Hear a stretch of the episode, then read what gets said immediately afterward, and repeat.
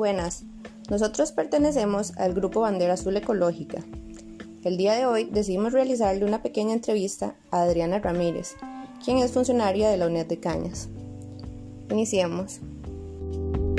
¿Cómo surge la idea de implementar el programa Bandera Azul en el centro universitario y en qué año se unió la UNED al programa? El año 2008, el Centro Universitario de Cañas inició con el proyecto del mariposario.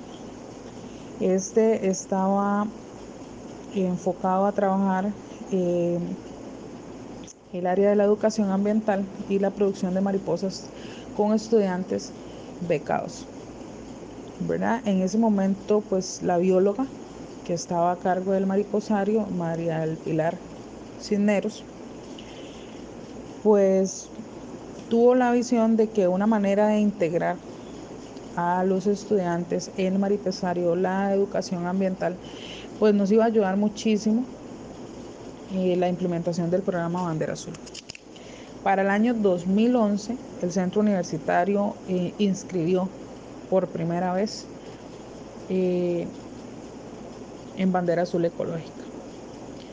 El 2011 es el año base y de ahí para acá hasta la fecha estamos inscritos. ¿Cuál ha sido el progreso que se ha visto durante los años y qué los ha motivado a seguir con el programa. En el año 2012 obtuvimos cuatro estrellas de cinco, que es el máximo de la puntuación.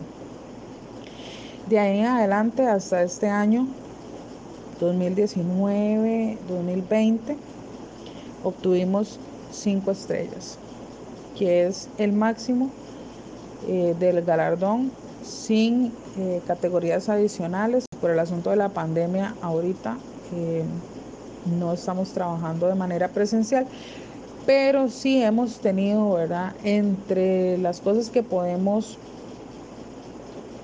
resaltar, la creación de proyectos alternativos como son el trabajo en coordinación con la municipalidad para el proyecto Caña de Respira, también las campañas de reciclaje, ¿verdad? que se hacen también en convenio con la municipalidad, un programa de educación ambiental para las escuelas y los colegios, además del proyecto del mariposario.